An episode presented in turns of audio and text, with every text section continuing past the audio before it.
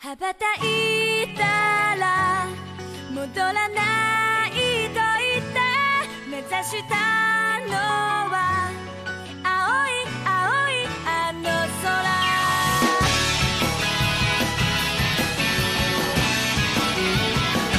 Fala, taqueiros e taqueiras! E como prometi no último episódio, fique agora com a segunda parte do nosso especial sobre Mamoru Osoda. Nesse episódio, nós terminamos de analisar toda a filmografia, ficou apenas faltando Mirai e O Rapaz e o Monstro, e a gente fecha esse episódio com o nosso top 5 do nosso filme favorito do Mamoru até aquele que a gente não gostou nem tanto assim. Então, pessoal, sem mais delongas, ajeite seu fone de ouvido, aperte o play e vambora! Seguindo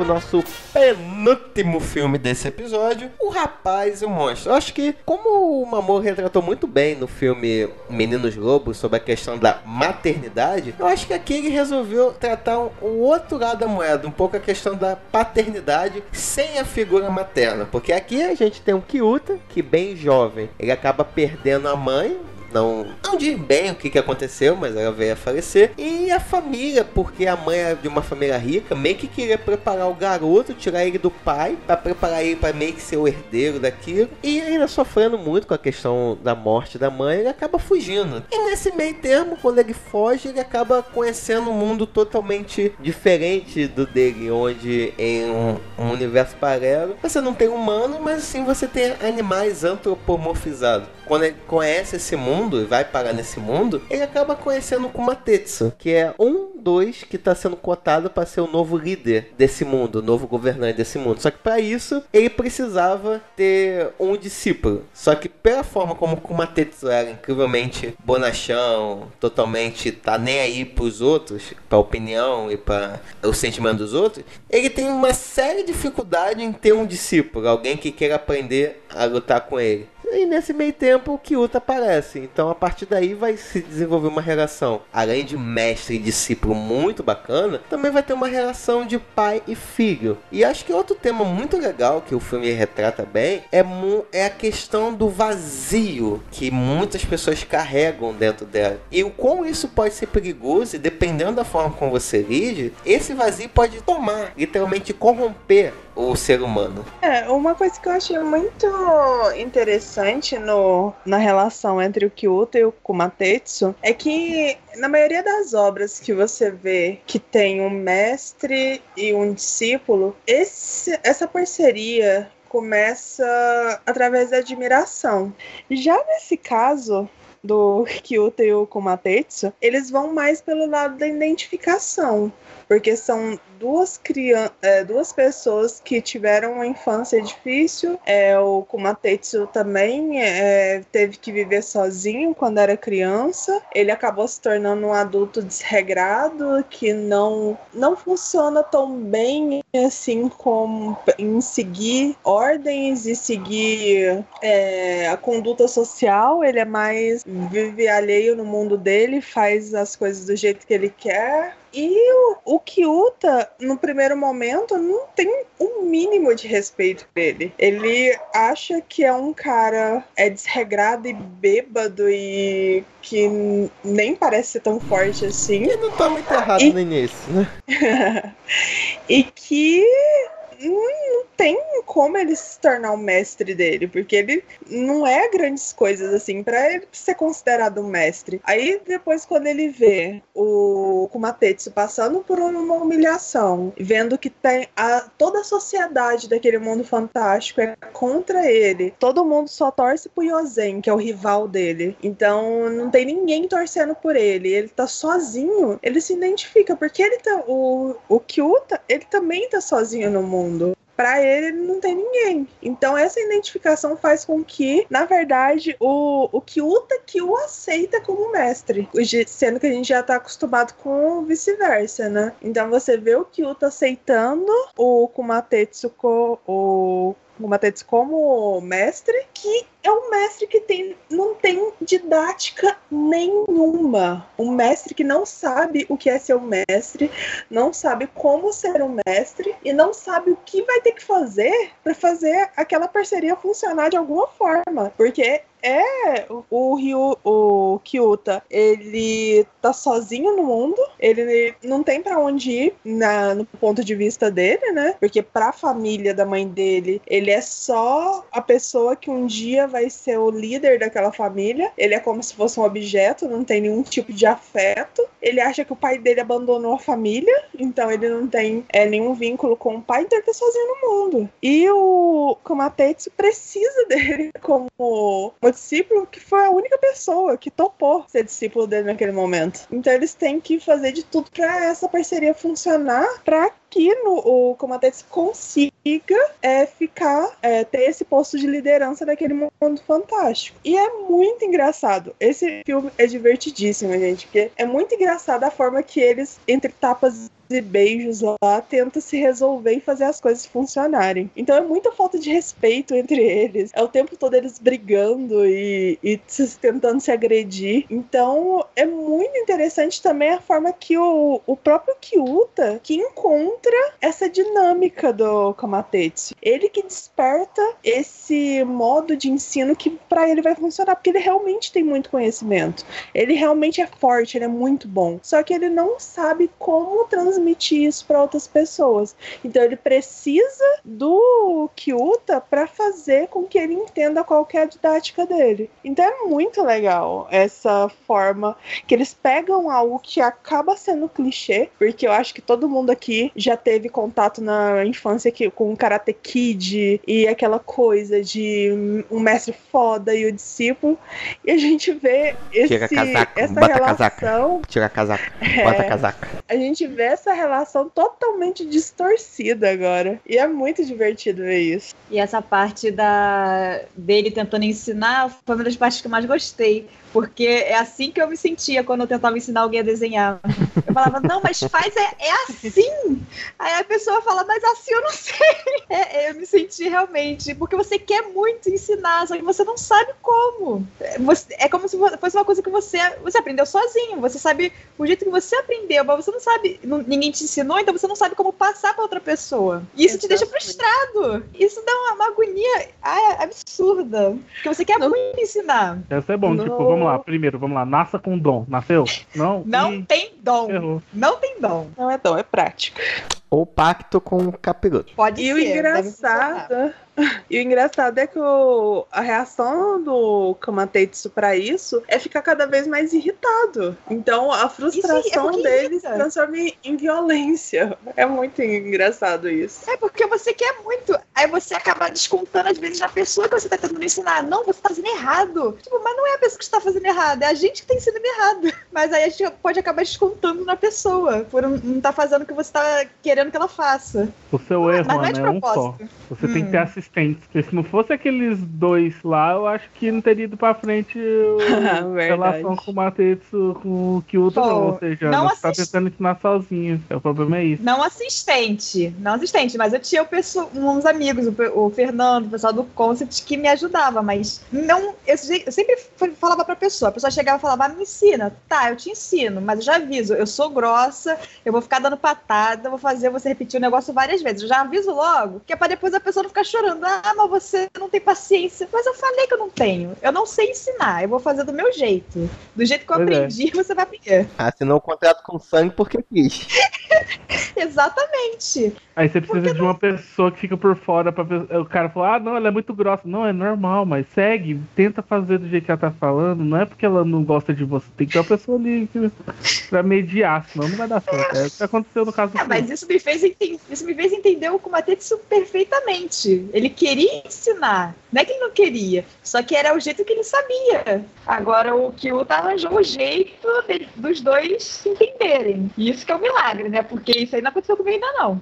Então eu achei maravilhoso. Aí, além desse- deles se entenderem, eles vão criando essa relação praticamente de pai e filho, né? Eles vão é, criando um respeito mútuo, um carinho. Por mais que o Kumatetsu continua sendo meio casca grossa e o Kyuta continua sendo muito impertinente, eles acabam criando esse vínculo e essa relação que funciona pra eles. Só que ele- o tempo vai passando e o Kyuta vai se tornando um adolescente, jovem adulto, e ele acaba voltando pro mundo real, nosso mundo. E nisso ele vislumbra o que ele tá perdendo, vivendo nós só nesse esse universo das bestas aí, ele dos monstros e tal. Ele acaba percebendo que tem muita coisa na realidade dele que ele acaba perdendo, como se tornar um estudante, fazer faculdade. Ele, ele acaba conhecendo uma menina, a Kaede, que eles entram num pseudo-romance,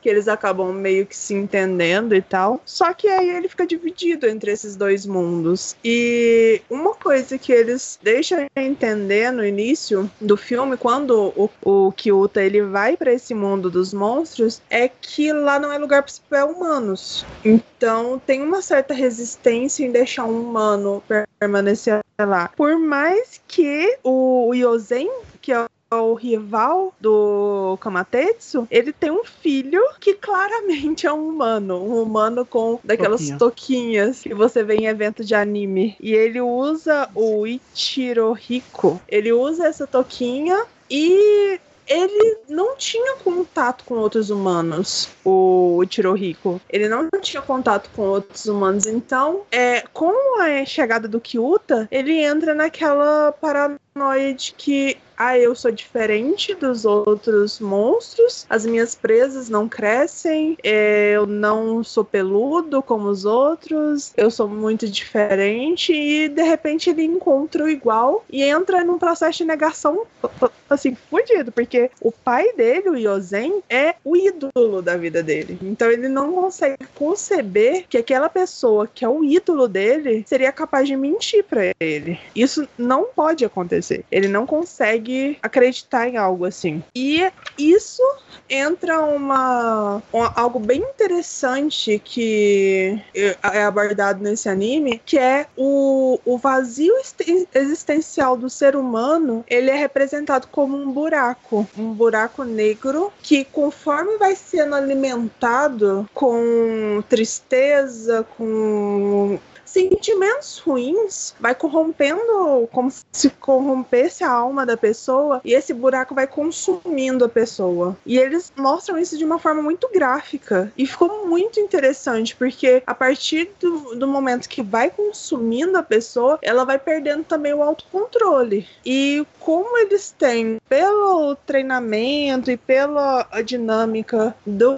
do- da animação, eles têm alguns tipos de poderes mágicos, né? Principalmente o, Ish- é, o. E nisso, esse descontrole vai fazendo com que isso escalhone de uma forma absurda, de ele chegar ao ponto de, em uma sociedade que eles não desembainham a, desembainham a, a espada, que é proibido porque você não pode matar uma outra pessoa, ele tenta matar o, o Kumatetsu. Algo que é extremamente proibido naquela sociedade. Então você vê, além da relação entre os dois, você vê o próprio Kyuta e o Shirohiko sendo consumido, sendo consumidos por esse vazio interior, por- pelas mágoas, por tudo de negativo que aconteceu na vida deles. E lá traz esse lado um pouco mais dark pra obra. E uma coisa, outra coisa maneira, acrescentando a- ainda mais o que a Jana falou, é, é muito a questão da percepção. Eu acho que o Mamoru aqui, ele faz uma outra crítica. Como que a sociedade acaba percebendo de maneira errada e julgando, né? Porque você tem um Kumatetsu, que é um cara que é totalmente excluído, né? Totalmente fanfarrão, vai quebra totalmente o padrão de um líder, né? De um de uma cidade. E até mesmo as pessoas julgam do tipo, cara, você nunca vai conseguir, você não consegue, você não é um bom mestre. E até mesmo não deve nem entender porque aquele rei que tá pra ver que tá para se tornar Deus, teria escolhido Kumatesse para ser um provável é, sucessor dele, né? E aí, em contrapartida, você tem o Yosen, que é totalmente perfeito, é seguido, é reverenciado, passa aquele ar de nobreza, né? E na verdade você tem que, por baixo desse espanto, por causa dessa aparência toda bonitinha, você tem uma grande mentira, que é no caso o, o Chirohiko, né? Que é outro garoto humano que o Yosen adotou, mas que por algum motivo ele nunca falou a verdade para ele, né? Porque dentro da sociedade, né, que a sociedade é, é fantasiosa, o humano existe um tabu muito grande por causa do buraco que existe, o buraco existen existencial que tem dentro dos humanos, que aquilo pode crescer e se tornar uma grande ameaça, né? O que acaba acontecendo com o Shirohiko, né? Essa mentira que ele é envolvida, né, de se, e dele não entender de fato por que ele era tão diferente dos outros, que acaba alimentando esse vazio, esse vazio, esse vazio, E aí quando ele vê o pai dele, que era um símbolo de perfeição, sendo derrotado, aí todo aquele, toda aquela mágoa, todo aquele rancor que ele guardava dentro dele, acaba explodindo, né? E aí você tem uma batalha que é muito legal e tem a referência ao Fluig, né? Que eu acho muito legal. Um dos pontos altos para mim no filme é durante o treinamento, quando eles vão consultar os grandes mestres. É interessante o ponto onde ele chega para o um mestre e pergunta: Mestre, o que é força? Cada um tem o seu ponto de falar. Um fala, ah, eu não sou forte de músculo, mas eu crio ilusões. Outro, ah, eu não sou forte de músculo, mas eu consigo manipular as coisas com sinestesia. Ah, força nada mais é do que isso, força é aquilo. Até que você chega num ponto, você descobre que na verdade força é a junção de várias coisas, que cada, cada pessoa tem a sua definição de força e que a junção da, de como você pega isso tudo e transforma em algo benéfico para ti, que é a força em si. Então gostei bastante dessa parte dessa apresentação sobre o que é força pra, na ótica de cada um das pessoas que tá lá. E da mesma forma que a gente falou que Guerras de Verão é como se fosse que Guerra de Verão é como se fosse duas histórias num filme só que não deu certo, esse pra mim é como se fosse duas histórias num filme só que deram certo. A parte, os mundos se interagem tão bem que parecem duas realidades diferentes, que é quando ele sai do. Quando ele sai do mundo fantasia para o mundo real, que tenta ganhar uma nova vida, parece uma história, e quando ele tá lá, aparece outra. Mas as duas se interagem de uma forma fantástica, ficou muito bom. Gostei bastante da forma como elas se interligam. Ou seja, esse foi uma forma de juntar duas histórias diferentes de um jeito muito certo. É, e para finalizar, o, o Ishiro Rico ele surta e começa a interação entre essas duas realidades, que é o, que é o mundo das bestas, né, no, o mundo dos monstros e o mundo real. Que o Ichirohiko leva esse mundo dos monstros para o mundo real e toca o terror. E a única pessoa que, con que consegue derrotar ele é, acaba sendo o Kyuta com a ajuda do Kumatetsu, né? O que É, entra no... muito triste. O sacrifício do Kumatetsu, nossa. É uma cena bem emocionante, porque é como se ele estivesse lá salvando o filho dele, né? Então ele se Uhum. sacrifica para salvar o filho dele. Só que essa questão dele se transformar na, na arma do Kyuta e ele acabar entrando, é, fazendo parte do Kyuta, pra mim é muito Black Mirror. Aí parece muito com o episódio de Mac- Black Mirror. Eu Fiquei muito. Não incomodada, mas eu fiquei muito reflexiva sobre isso. Eu não acho Black Mirror, porque Black Mirror é- são coisas tecnológicas, não foi nada tecnológico. É, mas é modo de falar, Eu não- é porque. Eu não sei se, ti- se tinha necess- necessidade, mas eu acho que era pra, pra dizer que o- ele não tem mais aquele vazio. Aquele vazio tá completo agora com, com o Matetsu. Mas eu, foi um pouco estranho. Mas, É, o estranho é ele int- conseguir interagir com o Kumatetsu dentro dele. Tipo, então ele vai viver a vida dele toda com o Kumatetsu lá dentro. duas pessoas no corpo só, já? Ai, isso é muito bizarro. Essa parte é meio bizarra, mas eu acho que é, é muito mais a mensagem do tipo que o que a gente acaba carregando, né? De mensagem, que de certa forma é uma maneira da pessoa sempre tá, tá com você, você carregar um pedaço dela junto, né? Claro que aqui foi de maneira literal, né? Mas É é muito legal como eles fecham a questão da espada, né? Que lá no início, quando ele tá treinando e o Kumate fala, cara, você tem que sentir do coração, a seu coração tem que ser afiado com uma espada. E aí no final você vê, né? O Kumate literalmente sendo essa espada, né? Pra ele conseguir derrotar o Yuichiro Rico. Então, se ele conseguisse, eh, se ele conversasse com a espada e ele e a espada tivesse alguma ligação mental, eu não acharia tão estranho. Pra mim, eu aceitaria, funcionaria bem. Concordo. Mas, sei lá, eu, eu achei muito esquisito. Assim, não desmerece a obra, não torna ela pior de forma alguma, mas eu achei esquisito. pra mim não, não funcionou tão bem que eu achei. Foi muito estranho. Pra mim foi quase como se ele tivesse morrido, só que não, entendeu? Ele ainda tá na cabeça, eu acho, do, do Kyuta, mas é, ele tipo que morreu, virou uma espada que entrou no garoto. Mas agora você pensa, o tanto que a personalidade do Komatetsu é difícil. Imagina ele enchendo o saco do Kyoto o tempo todo. É, eu não sei como é que vai funcionar isso, se ele pode falar a hora que ele quiser, tipo, tá no ouvido, ó, não vai pra aí não, ó, ó, tô vendo você com a garota, hein, tô vendo você É, Será que ele sente o que o Kyuta sente? Vai ficar tomara estranho. que tenha uma chave de liga e desliga lá que. Não é? Nossa, cara, é muito estranho. Ou, ou, ou que outra pode chegar. Então, cara, tem como você dormir mais cedo aqui, que eu vou estar com a, com a garota. Eu não gostaria que você visse isso. A gente tá estragando a obra.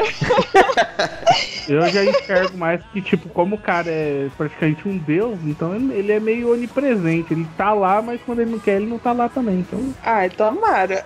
Não é foi isso que eu porque entendi, o presente tomara. de você, se- é, quando você larga a liderança, é se tornar uma entidade Mas divina. pra você ver, ele vira tipo um deus, uma entidade poderosa, blá blá blá. Ele precisava mesmo ter virado uma espada pra entrar no garoto? Ele não podia simplesmente ter ficado forte ou, sei lá, ganhado algum poder pra proteger o garoto? Ou sei lá. Ué, tipo, o garoto tava começando. O vazio do garoto tava meio que perdendo o rumo ali. Não, Aí então Não, ele do meio outro que. tava. Eu acho que isso foi bem dois. Acho que Tava foi dois. Esse negócio de espada entrando no cara foi meio simbólico. Eu acho que não é bem É. exatamente aquele coisa, não. Porque não dá muito a entender o que, que são essas entidades, mas acho que foi mais simbólico do que literal. Ai, É, tomara. porque era pra renascer como alguma coisa. Era, é tipo É. uma aposentadoria. O coelho ia se aposentar, virar alguma arma, alguma coisa. Só que o Kumatetsu decidiu ir na frente pra poder salvar o garoto. É. Ah, no geral foi bonito. O que a gente não quer admitir que o Kumatesu preencheu o buraco do Kyuta. É verdade. Ai, quinta Ai, série. gente, horrível. É a quinta série dos meninos falando. Ah, Mas é coisa- deixar bem é claro de que quando maior. isso aconteceu, os dois eram maior de idade. Então, Não, Yuta tinha 17 anos. já tinha? Aham. Tinha, primeiro ele tinha 9 quando criança e depois 17. Então Ok, não. então temos um problema. Houston, we have a problem. Ah, mas mais um ano tem um casal bonito. É um casal maravilhoso. Ana e seus. Né? Não, mais um ano, ó. Falei, mais um aninho. Não, sim. 18, tranquilão. A, a Ana deve adorar a, a música da abertura nossa, né? Que é quase Yaoi, Yaoi, Yaoi. Babaca.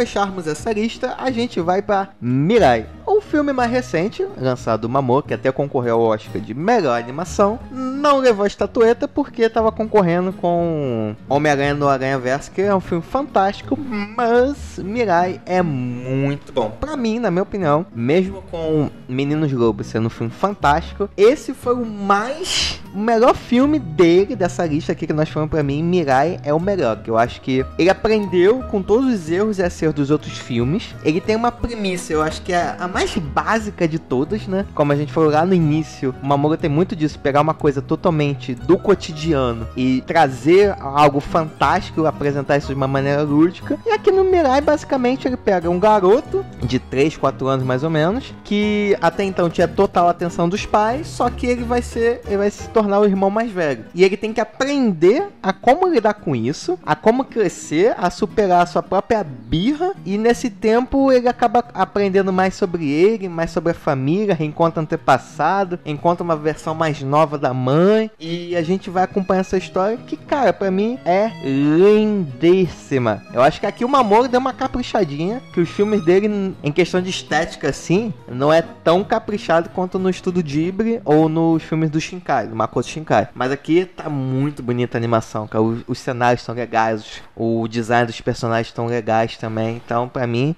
Mirai é chuchu beleza. Chuchu, beleza. É que, é que eu sou jovem, sou jovem, eu gosto de gíria de É, jovem. Eu não concordo tanto que seja o melhor filme dele. Pra mim, continua sendo Crianças Lobo, mas sem dúvida é o mais esteticamente bem feito. É, a gente vê a super evolução dele em questão de qualidade. É, as cenas aéreas desse, desse filme são maravilhosas. Como se trata de um casal que o pai é arquiteto, a casa tem uma arquitetura muito legal e o cenário principal desse anime acaba sendo a casa dessa família. Então é tudo muito bem detalhado, muito bem feito e a animação é maravilhosa, é muito bonita, tanto a combinação de cores quanto a fotografia, tudo muito bem feito. Então pode não ser o melhor em questão de enredo, porque como o JF falou, é uma história bem simples, mas sem dúvida é o mais bonito de toda a trajetória dele.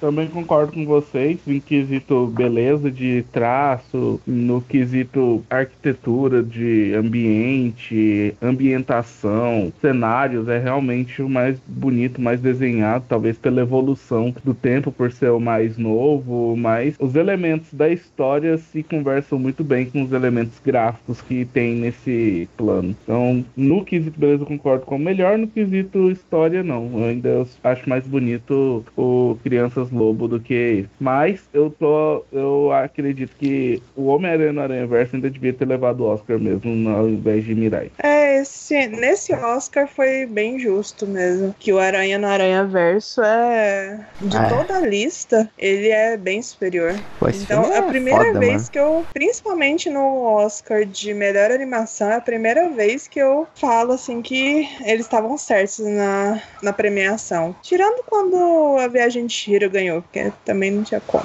É, eu concordo com todos vocês, a animação é linda, mas a história eu fui assistindo e tipo, era até legalzinho, os personagens eram legais, mas a história em si não me prendeu tanto assim. Essa viagem no futuro, essa árvore que tem um HD da família toda aí salvo, não sei, não, não curti tanto. É porque a história basicamente é toda contada no ponto de vista da, de uma criança, né? De uma criança pequena. Porque é basicamente a forma que o Kun ele vê a vida dele, o, o meio em que ele está inserido, e como esse, essa vida dele é mudada após a, a chegada da irmãzinha dele, a Mirai.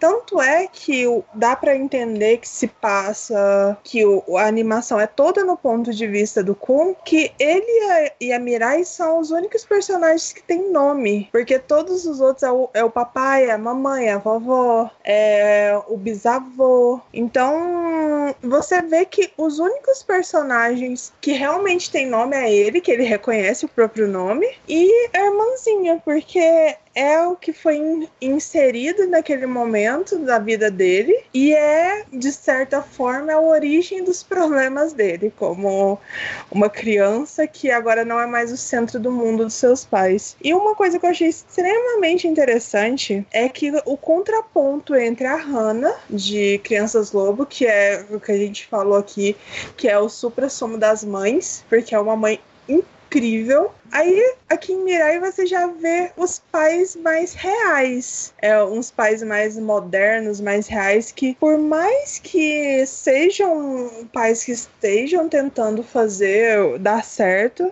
que cuida dos filhos, mas é cansativo, tem que conciliar tanto a vida pessoal, o trabalho, com a criação dos filhos. Então, nem sempre eles estão tão atentos, ou então nem sempre eles estão fazendo a coisa certa. Tem o descontrole do Kun por conta dessa irmãzinha que agora virou o centro das atenções. Ele acaba de, às vezes, sendo até um pouco mais agressivo, mais pirracento, chorando sem necessidade esse tipo de coisa. E você vê pais cansados, pais que querem continuar a vida deles, principalmente você vê a mãe, que ela escolhe trabalhar fora. Escolhe não, é ela é é uma profissional que ela não quer deixar a vida profissional dela de lado e ela quer conciliar essa o papel dela como mãe com o papel dela como profissional, o que é super justo, é super certo. E a gente vê um pai que não participou da primeira gravidez, que não ajudou tanto na criação e que agora é posto como a pessoa que vai é, tá o tempo todo com aquelas crianças, porque é o mais justo, já que a mulher ela voltou pro mercado de trabalho trabalho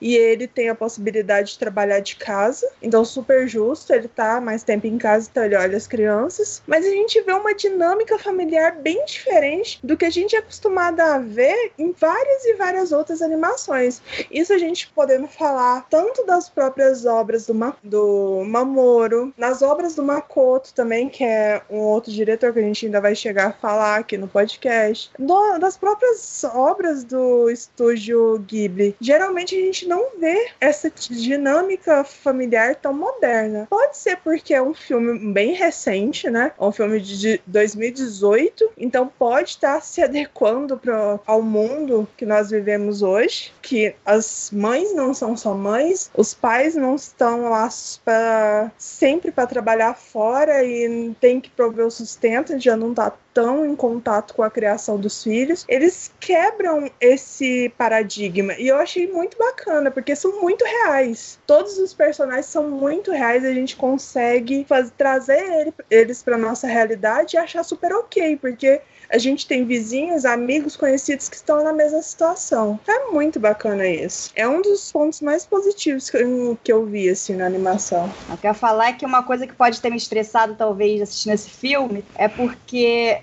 a situação que está acontecendo com os dois personagens é basicamente não que eu tenha filhos, mas eu tenho sobrinhos, e é isso que eu vivo no agora, porque eu tenho uma sobrinha que é mais velha e nasceu o irmãozinho dela, e é basicamente os dois, entendeu? É aquela briga é, que chama atenção quando alguém tá dando atenção pro menorzinho, aí ela quer ficar dançando, gritando. E cada vez que o personagem principal fazia isso, ai, me, me estressava de um jeito absurdo, que, que dava vontade de parar de assistir, porque eu já vejo isso todo dia. A viagem do futuro não, mas o resto eu vejo to... é aquela bagunça, não quer arrumar e quer morder o irmão porque não dá atenção para. Ai, é horrível. Passou perfeitamente o que realmente acontece. E outro detalhezinho, eu acho que outro personagem tem nome, que é o cachorro. Acho que o nome dele é Yuko. Mas fora ah, isso, sim. prossigo. ah, mas os humanos não tem nome, né? é. E, mas é criança sendo crianças. Criança, Exatamente. Criança é irritante. Concordo, concordamos. É. Vamos ser sinceros. Eu tenho essa personagem aqui no podcast que não gosta de criança, não gosta de adolescente. Não é isso. Personagem? É que realmente.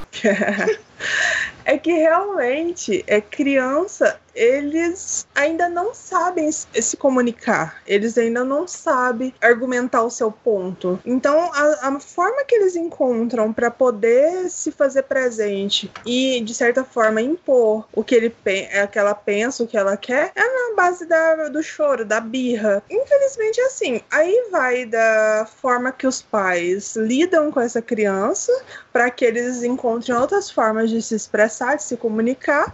Só que é o que eu falei, são pais modernos que estão aí aprendendo a lidar com a vida. Eles estão é, vivendo essa situação a primeira vez, é o segundo filho deles. Eles não sabiam como seria a reação do Kun e eles lidam da forma que eles conseguem, que eles acham que vão que funciona, que é deixar o menino fazer a birra que ele quiser. É, se você vê os pais cansados, é, às vezes como quando o Kun é, bate na irmã, né, joga uma coisa na irmã, é, eles acabam brigando com o menino, mas eles não têm uma didática para lidar com aquela criança. Porque uma coisa é você ler sobre ou você ver programas em que tem pedagogas e psicólogos infantis falando qual é o jeito certo de você fazer. Outra coisa é você dar, ter que lidar com aquilo na realidade. Além de lidar com a criança, você tem que lidar com o fato de você ser mãe ou você ser pai, que isso deve mexer muito com a cabeça da pessoa. Saber que tem um serzinho lá que é sua total responsabilidade. Você tem que lidar com a sua vida pessoal, a sua vida profissional e tudo aquilo de uma vez, porque não tem como você parar e analisar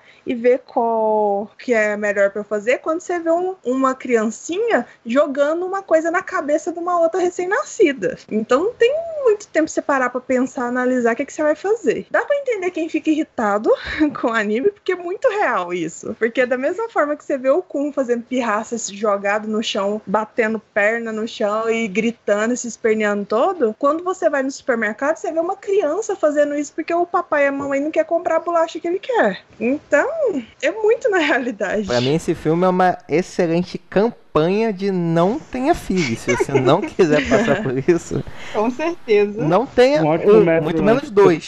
Mas é que tá, realmente, o Gun, na, no, no- numa primeira vez que eu assisti, eu acho que a primeira impressão que a gente tem é que ele é chato, normal. Mas aí vem muito dessa percepção de que, de como a Jana falou, que a criança não sabe agir. A única forma de se expressar é Exatamente. Antigamente o Gun era, era quase estalar o dedo e a mãe e o pai se teletransportavam do lado dele, faziam todos os mimos, dava atenção.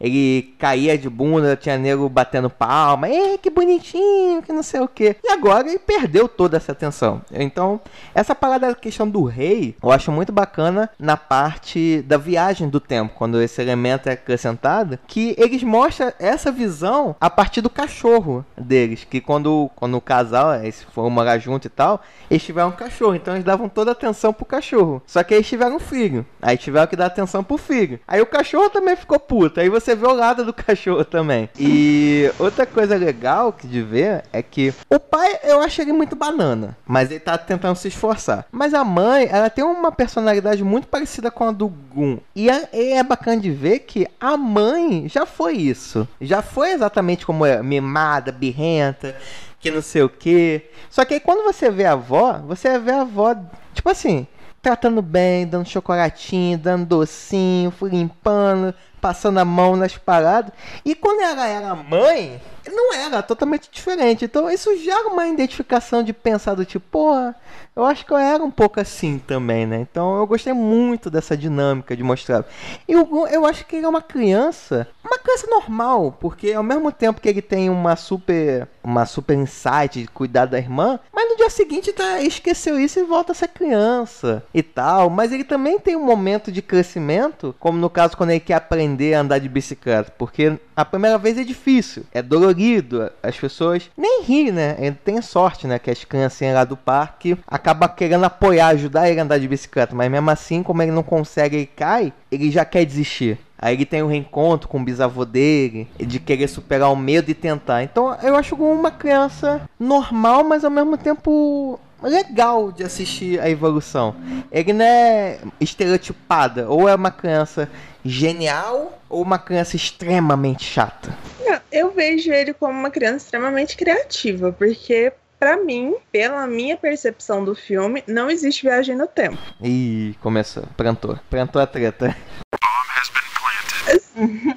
Pra mim, é- é uma criança extremamente criativa que ela usa é, fragmentos de conhecimento que ela tem da família e tudo mais. Porque você vê várias cenas em que tem a família conversando sobre outros parentes ou sobre outras situações. Você vê a avó e a mãe conversando sobre como a mãe era na infância, esse tipo de coisa. Então você percebe que a criança ela tem no inconsciente dela aqueles conhecimentos que fazem parte das aventuras dela. Então, pra mim, é uma criança extremamente imaginativa. Que, detalhe, a maioria das crianças são assim, são os adultos que podam a criatividade das crianças. Então, ele é uma criança extremamente imaginativa que tem aquele mundo próprio lá na cabeça dele e que acaba entrando nessas altas aventuras, aí usando como elementos é,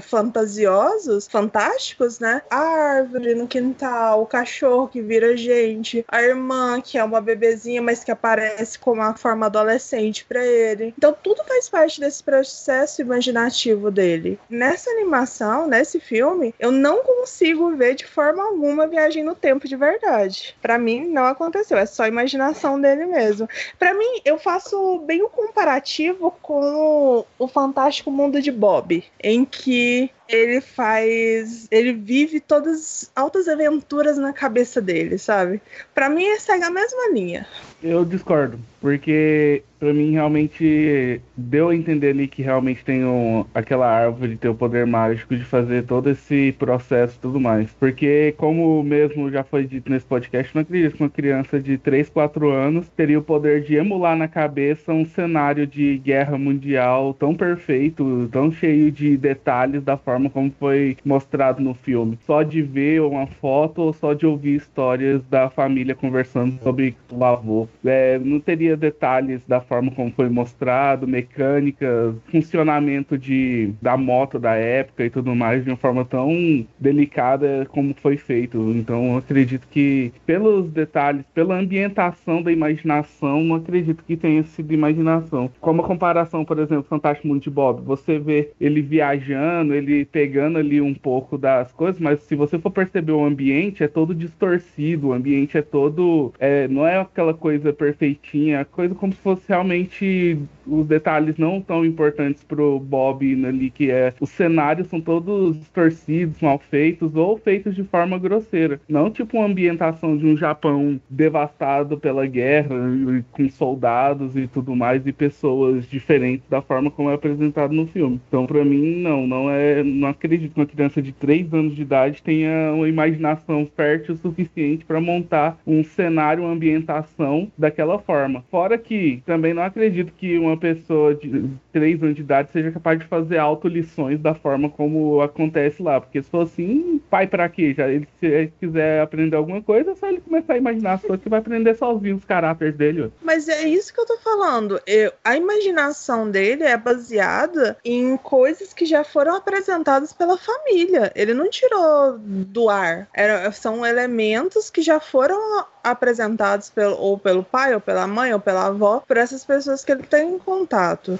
Tanto é que é, deixa entender que eles já contaram essa história do, do bisavô ter vencido a corrida mesmo mancando, e mostrou foto dele com a moto, esse tipo de coisa. Então, não é que ele simplesmente ele tem esse senso crítico, senão ele não estaria se esperneando no chão porque quer atenção. E outra coisa é que é o único um dos o elemento mágico que eles apresentam é o tal do, do carvalho lá da árvore e que se fosse algo realmente que com algum tipo de ancestralidade e que acaba tendo algum algum poder mágico, por exemplo, se estivesse no templo ou se estivesse naquela família há milhares e milhares de anos, não é. Eles se mudaram para aquela casa, eles construíram aquela casa depois que eles se casaram, tem pouco tempo. Não é, tanto é que a árvore é pequenininha, não é nenhuma árvore gigante, ela ainda vai crescer mais. Então não é alguma, algo que faz parte do, da tradição familiar deles e que tá lá há milhares de anos e que por isso tem todo um misticismo envolvido. Não é. Não tem esse elemento lá. Então por isso que eu vejo como ele que transformou aquilo lá em algum tipo de símbolo. Eu não consigo de forma alguma ver como aquilo lá foi realmente uma viagem no tempo alguma algo, algo fantástico mesmo. Para mim é só uma criança imaginativa que tá com muito tempo livre, tá muito sozinha e que teve que usar dessas artimanhas de imaginação para poder lidar lá com as tretas da vidinha dele. É, porque se for, parabéns. Esse menino é o mais, maior autodidata que eu já vi na minha vida. Porque, tipo, com a imaginação dele, ele consegue mudar as coisas que ele mesmo acha que ele tá atrapalhando. Ah, eu tenho problema problema que eu acho que eu quero bater na minha irmã. Pera aí, vou imaginar uma situação onde eu não eu, te, eu aprenda que eu não posso bater na minha irmã. Não tô conseguindo andar de bicicleta, tá bom? Vou fazer uma imaginação de alguma coisa aqui onde meu bisavô me ensina a andar de bicicleta e vou aprender a andar de bicicleta. Ah, meu Deus, eu não consigo fazer esse, esse coisa de matemática. Você... Vou imaginar um professor de matemática me ensinando pra poder fazer, aprender o serviço. E, e só um adendo, rapidinho, rapidinho, só fazendo andando, só, só um adendo. Não só andando Ele... de bicicleta, and, aprendeu a andar de cavalo e moto no mesmo dia. Também, não, você é viu ele na imaginação andando de, cav de cavalo e de moto, cara. Ele tava lá com o pai dele já ensinando a ele a andar de bicicleta. Toda cena que você tá falando tem um contexto em que o pai e a mãe dele fizeram alguma coisa. E você tá ignorando as cenas com o pai e com a mãe como se fosse só a criança o filme inteiro.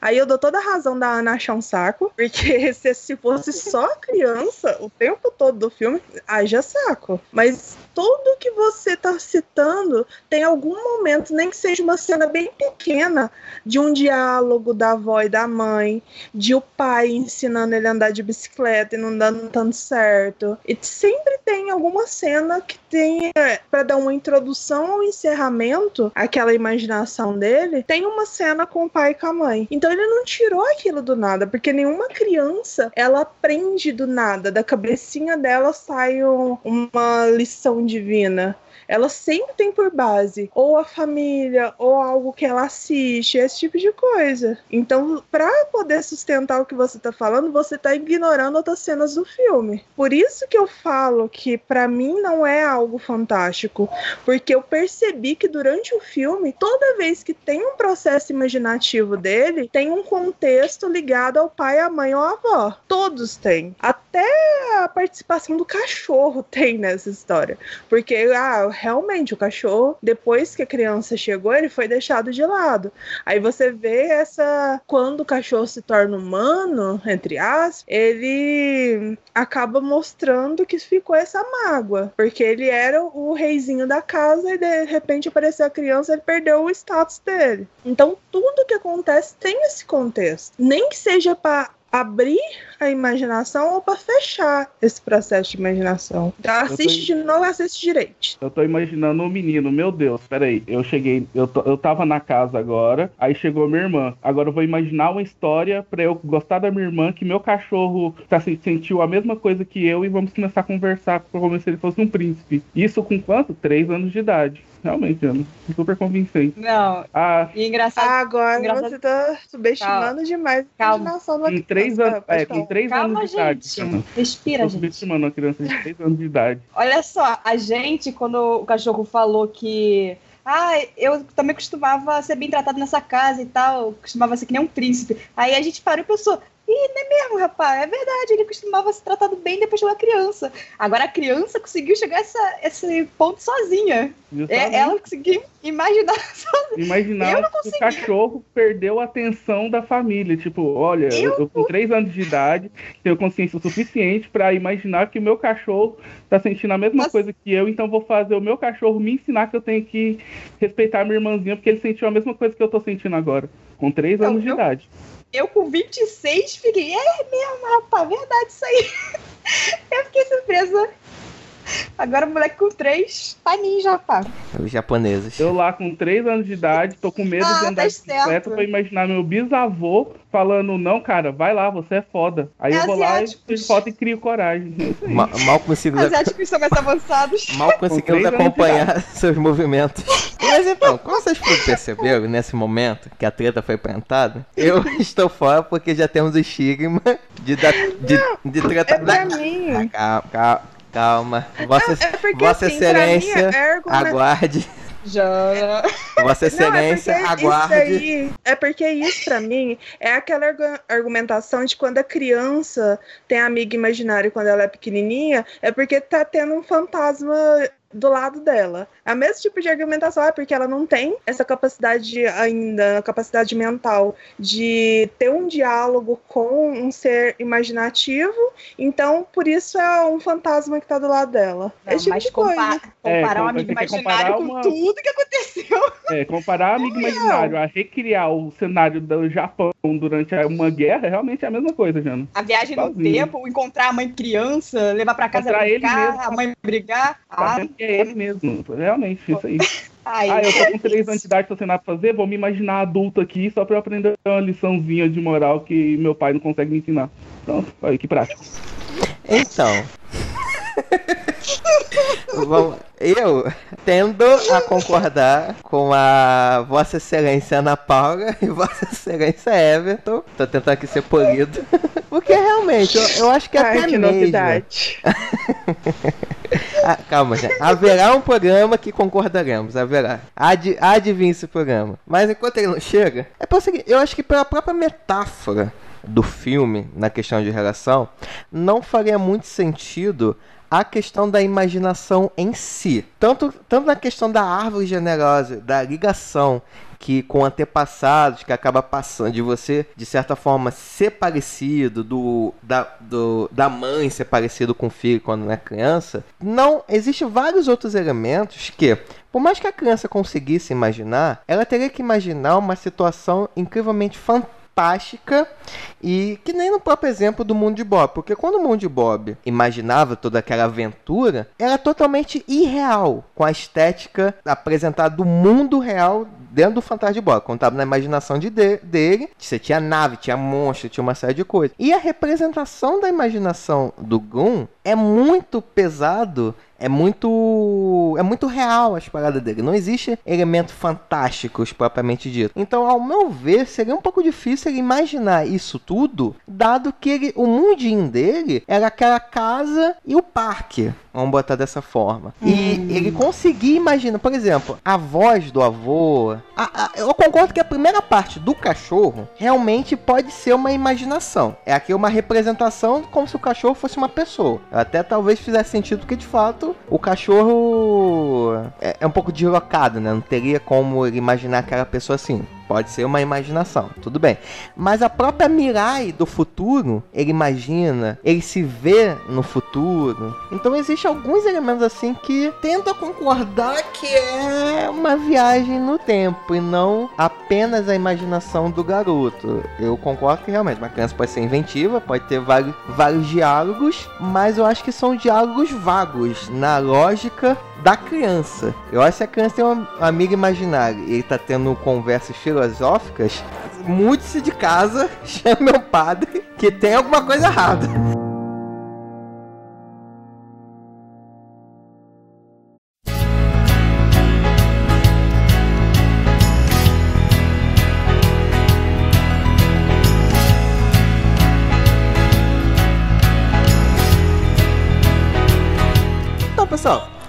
Nos encaminhando para encerrar mais um outro Taquera Cast, mas antes disso, chegou aquele momento onde vamos descobrir quais foram os filmes mais favoritos e quais foram os filmes que a gente não gostou nem tanto assim. Então vamos começar com ela. Jana, diga-nos quais são os seus, o seu top 5 do Mamoro? Então, pra mim, em quinto lugar, eu acho que vai ser um consenso maior entre nós aqui. Ficou Guerras de Verão, que pra mim são duas histórias boas que juntas não funcionaram. Então, se fosse só a história da família, teria sido ótimo. Se fosse só a história do mundo de Oz, teria sido ótimo também. Mas quando inventaram de juntar as duas histórias, pra mim não funcionou. É, o meu quarto e terceiro lugar ficam no mesmo nível, só que eu coloquei o, o Rapaz e o Monstro como quarto lugar e Mirai como terceiro, porque essa questão da estética de, de Mirai a gente vê bastante evolução, mas o Rapaz e o Monstro eu adorei a história. Essa questão de mestre aluno, evolução dos dois, eu achei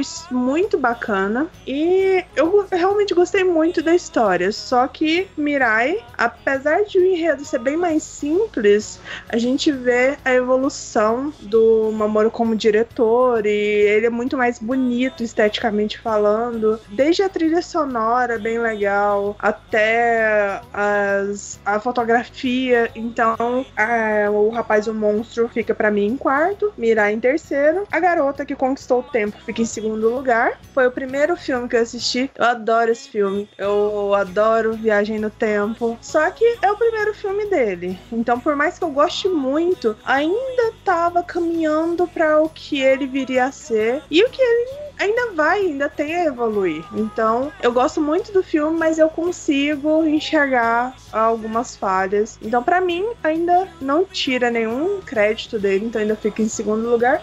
E sem dúvida, em primeiro lugar, fica Crianças Lobo, que é um filme lindo. Eu acho que todo mundo, mesmo quem não é fã de animação japonesa, de animes em si, deveria se dar uma chance pra esse filme. Ele, por mais que tenha o, o pezinho no drama, ele é muito bonito, é muito delicado e tem uma história muito interessante. Então eu acho que todo mundo deveria assistir esse filme. Ele é muito lindo. Show!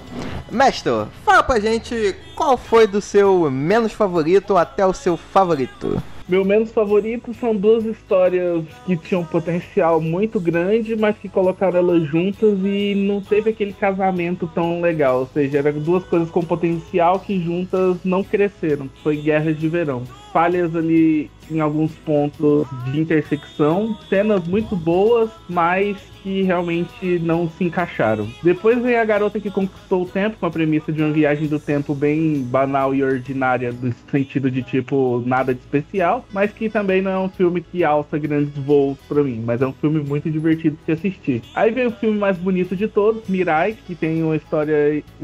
A história é legal, o roteiro é interessante e o traço é o mais lindo de todos os cinco. Aí vem o Rapaz e o Monstro, tem pra mim uma das melhores histórias de todos, um desenvolvimento bom, boa boas lições de moral. E são duas histórias que para mim seriam poderiam ser totalmente diferentes, mas que deram certo, casaram bem. E o melhor de todo é Crianças Lobo, porque que roteiro fabuloso, que personagem ótimo, protagonista, que final, que desenho, que lição de vida que é Crianças Lobo. Show de bola. Ana, qual é a sua listinha dos filmes do Mamoro? Quem fica em primeiro e quem ficou em último? Eu fiquei até com medo de falar minha lista, pra vocês não brigarem comigo, né? Mas vamos lá. Em último lugar, eu botei o Summer Wars, mas até gostei de uma parte, da parte das batalhas. Mas ele como um todo, como uma obra completa, eu achei que não foi bem feito. Esse negócio de a família, de repente, aí a tecnologia, realmente ficou meio estranho. Em quarto lugar, eu botei Mirai, que não é ruim. Mas como eu passo por essa situação do garoto quase todo dia, do garoto gritando, me estressou muito. Foi, foi muito pro lado pessoal. Fiquei estressada, não gostei. Então ficou em sexto. Agora em terceiro, então, pessoal nessa lista. Sendo pessoal. Totalmente. Tem que brigar comigo. Você não será jogada. Aí eu botei Crianças Lobo. No! No! No! No! What? What the fuck? What? Eu retiro o que eu disse, você será jogada, mas continue.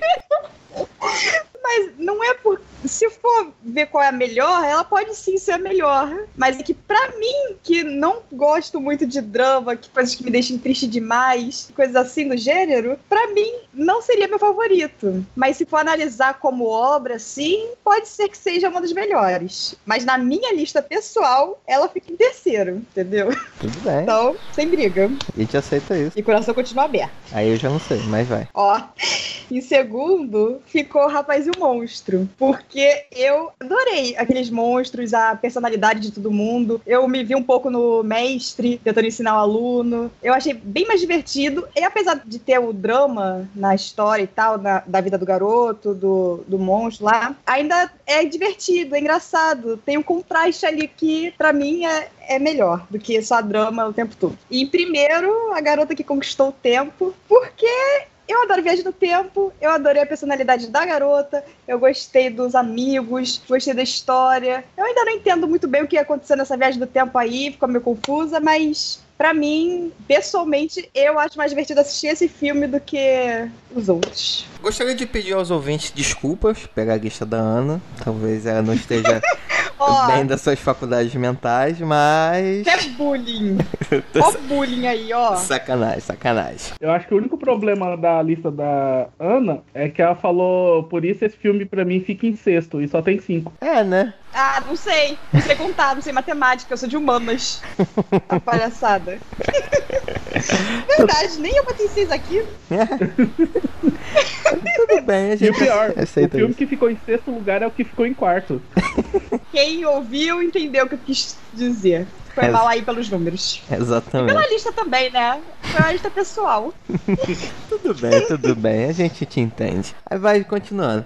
Então, pra gente fechar a minha listinha, eu acho que. Eu acho que o único consenso aqui que nós tivemos é que, em último lugar, acaba ficando Guerra de Verão, né? Por mais que seja um filme legal, a avó é uma personagem maravilhosa, tem vários membros da família que são incríveis e tal, mas, sei lá, foi uma maçaroca de ideias, e aí não ficou muito bem no final essa coisa de poder da família versus mundo virtual, enfim, uma série de coisas não ficou tão bom assim. Em quarto lugar, eu coloco A Garota que Conquistou o Tempo.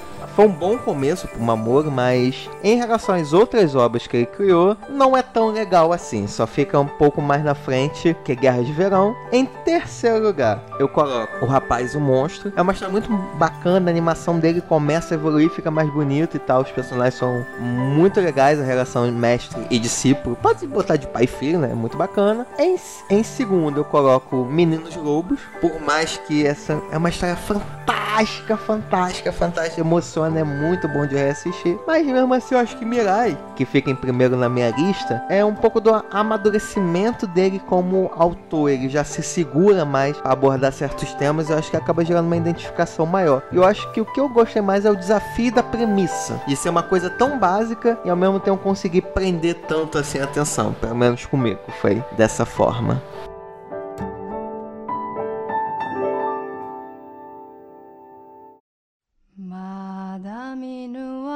た会えますように。お腹をさすりいつも願った。ふうふうどんな顔してるかな。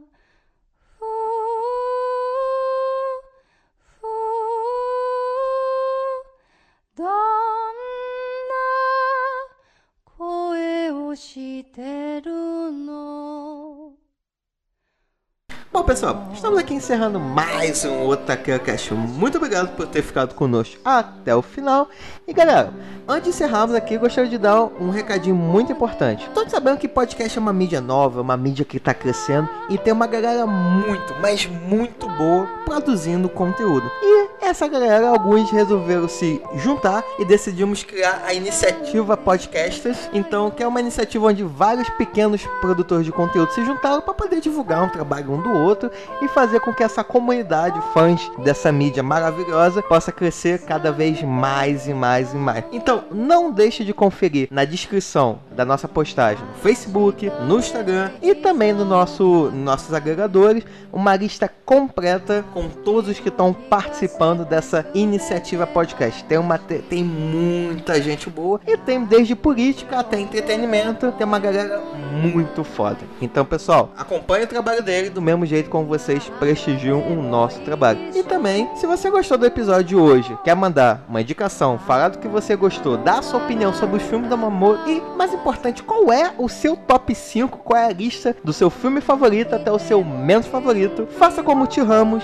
mande um e-mail pro julio.otaqueirabr.gmail.com ou manda uma mensagem lá no nosso Instagram, uma DM pra gente que a gente vai ter o maior prazer de ler no próximo episódio e nos ajude a continuar com esse quadro de leitura de e-mail que a gente gostou muito. Então, pessoal, muito obrigado pela atenção. Até a próxima. Valeu. Fui.